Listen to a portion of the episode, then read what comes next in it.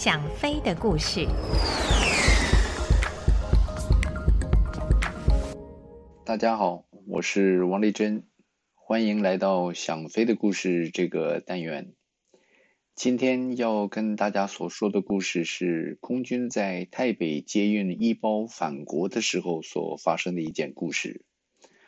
话说，民国三十八年大陆沦陷的时候，在云南的国军第八军及第二十六军没有能够及时撤出，只能就近撤到缅甸。但在缅甸政府向联合国控诉国军侵略他的领土之后，由美国介入调解。在缅甸境内的国军就在民国四十二年到四十三年之间分批的撤运来台，但当时有一部分国军官兵不愿意到台湾来，想继续留在滇缅边境发展西南反攻的武力。政府为了支援那些留在缅甸的军队，还秘密的提供了经费，在当地兴建了一个小的飞机场。由空军不定期的派出运输机空运武器及弹药到那里。民国四十九年十一月下旬的时候，中共跟缅甸联合出兵，攻击在缅甸境内的残余国军部队。为了支援当地的国军，空军开始对当地的驻军进行空投补给。民国五十年二月十五号。一架空军 P4Y 轰炸机在对当地的国军进行空投的时候，被缅甸空军战斗机所击落。在飞机的残骸里面，缅甸军发现了有美国军援标志的武器，于是缅甸借着机会向联合国控诉，我国在美国的支援下侵略他的领土。于是，在国际的压力下，美国政府被迫再度将滞留在泰国与缅甸边境的国军撤回台湾。当时，国防部将这个撤运的任务命名为“国雷演习”。这个名字啊，其实也很有意思，因为它的这个英文名字是 “Recall Operation”。第一个字 “Ray” 是中央情报局驻台湾的负责人 Ray Klein 的名字，而 “Call” 又是谁呢？不错，你想对了，那就是蒋经国的国。这个演习用这两个人的名字来命名，大家就很容易的了解这件事美国中央情报局参与的程度了。至于中文翻成“国雷”，而没有用直译成“雷国”，我想也不需要太多解释，大家就可以了解为什么会有这种状况。那个时候在。泰国、缅甸边界的游击队大概有四五千人，为了尽快的将他们撤返回国，政府当局决定用空运的方式来进行这个计划，而这个庞大撤退行动的执行，自然就落在空运部队的双肩上面。空军当时将这个任务命名为“旋风任务”。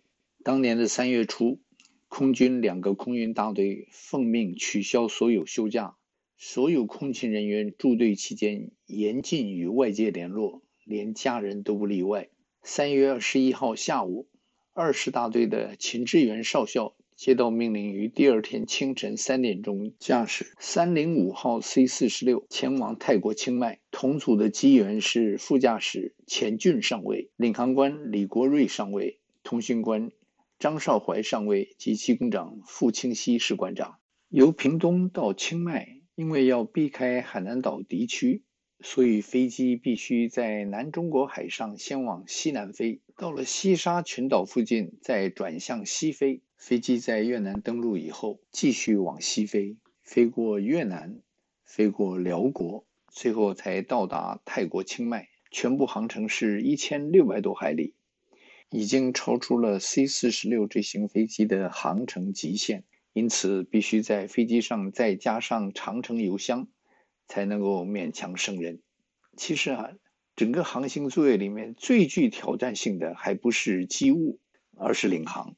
那些 C 四十六运输机都是二次大战时的产品，飞机上老旧的领航仪器，只有在电台两百里之内才有效。因此，在南中国海上近一千里的航程里面，全部要靠最基本的推测航行。这可真是要靠领航官的技术了。尽管困难重重，但是每一架飞机都能安全地达成任务。秦志远少校的这一架飞机也不例外。他们于起飞十三个小时之后，安全地抵达清迈。然而，却在回程的路上，他们那架三零五号飞机的机件发生了严重的故障。幸亏全体组员处置得当，才免掉了一场可能全机覆没的悲惨下场。原来，他们那架飞机在飞到清迈之后，按照原来的计划，全体组员应该休息一天，然后在第二天再飞回屏东。可是，就在他们等待交通工具要到旅馆去休息的时候，旋风任务驻清迈的指挥官下了一个命令，因为由清莱及南他两地转运到清迈来集中的义胞提早到达，所以临时决定让秦志远少校这一组人马当天立刻带那些义胞飞返台湾。当命令下达之后，几个组员不满的情绪马上流露在言语之间。说也难怪，他们刚刚才结束了一趟超过十三小时的任务。组员中间更有几个人前一天还在本岛执行过物资班机的任务，总共已经超过三十多小时没有休息。现在马上再让他们原机飞返屏东，这对飞行安全来说实在是不大适合。但当时的状况如同作战，战时的许多措施是不能以常理来判断的。秦志远少校知道军人以服从为天职。但是另一方面，他也担心组员的身体状态，所以他同长官协调之后，决定将起飞的时间往后延三个小时，让组员能够多休息一下，再踏上征途。当地时间晚上六点半，三零五号飞机装载着四十四位义胞及满载的燃油，华丽的停机坪。当时的温度是三十八度左右。飞机的总重量也高达五万两千磅，所以起飞时所需要的跑道长度也就比平时要多。在跑道头试大车的时候，秦少校及所有组员也用了比平常较多的时间来检查飞机的各个部门，确定全部系统都没有问题之后，才松开刹车，开始起飞滚行。飞机因为要比平常动很多。而加上当地的气温又高，加速的非常的慢，跑道用掉五分之四之后，才勉勉强强的到达了起飞的速度，冲进了灰暗的夜空。飞机离地之后，清迈外围的一座标高四千尺的山头，刚好就在航线正前方。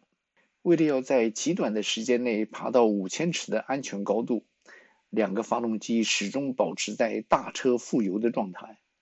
也就是因为这个样子，发动机仪表上的气缸头温度及滑油温度也一直在红线的边缘。傅清溪机工长在起飞之后就一直盯着发动机的仪表，过高的发动机温度使他非常的担心。他建议秦少校在到达安全高度之后，先改平飞，好让发动机有冷却及休息的机会。秦少校接受了他的建议，在高度表直到五千尺的时候，他将飞机改平。同时将油门收回到巡航马力，发动机的温度随着空速的增加而有显著的下降，但二号机的发动机滑油温度却始终偏高。傅清溪机工长觉得一定是有哪个部分出了毛病，但是因为其他的仪表指示一切正常，所以他也就没再说什么，决定继续观察一阵子再说。平飞了一阵子之后。航线上另外一座七千尺的高山就在三十分钟的航程之外。秦少校看着一切正常，于是开始第二次爬升。就在这个时候，二号发动机的滑油温度指示突然间冲过了红线，而到达了危险区。在检查滑油压力及滑油油量表的时候，大家都吃了一惊。几分钟之前还是正常的指示。滑油压力却已经降低到红线区内，滑油的油量表也由原来的三十八加仑降到三加仑左右。秦少校认为这绝对不是仪表的故障，而是二号发动机的滑油系统严重漏油。他沉着地先将飞机改平，将二号发动机的油门拉回到慢车的位置，再顶住左舵来更正因为左右两个发动机马力不同所引起的偏差。机工长也到后舱窗口用手电筒来检查二号机发动机所能看到的地方，发动机蒙皮及机翼的后缘都没有漏油的迹象。虽然看不到漏油的痕迹，火警灯也没有亮，但是秦少校为了全机人员的安全，只有朝着最坏的情况去打算。假定是滑油油管破裂，发动机马上就会着火，因此当机之务就是要马上确定自己的位置。立刻飞向最近的机场落地。领航官很快的就算出了清迈是当时最近的机场，只有二十多分钟左右的航程。然而，全组的组员都知道清迈机场没有夜航的设备，而且仅有的归航台及塔台那个时候也已经关闭，因为清迈机场每天仅有一班太航的飞机在上午起落。旋风任务的时候，塔台及电台。都是由我国空军的人员进入协助。当天在秦志远少校这一架飞机飞离之后，我方人员就将电台关闭，并撤离了塔台。如何把这架故障的飞机在这种情况下返场落地，实在是一大挑战。但是当时秦少校并没有任何选择的余地，下一个可以攻迫降的飞机场是在几百里之外。而且故障的飞机也实在飞不了太久了。秦少校向左压坡度转弯往回飞的时候，也开始以小角度下降，飞机的速度也随之增加。二号发动机的滑油温度在这种情况下才缓缓的下降，但是秦少校的心头压力并没有丝毫的减轻，因为清迈机场的归航台那个时候还没有打开，飞机只能以推侧航行，对着清迈的方向飞去。清迈的西边是一座高于三千尺的山，平时进场的时候都是利用归航台在东边下降。如今没有归航台的定位，飞机在六千尺的密云中盲目飞行，不知道偏流是有多少，更不知道地速有多大。在等待地面开启电台的那段时间，可真是度日如年。那个时候，我方驻清迈的指挥官刘世杰上校正在餐厅用餐。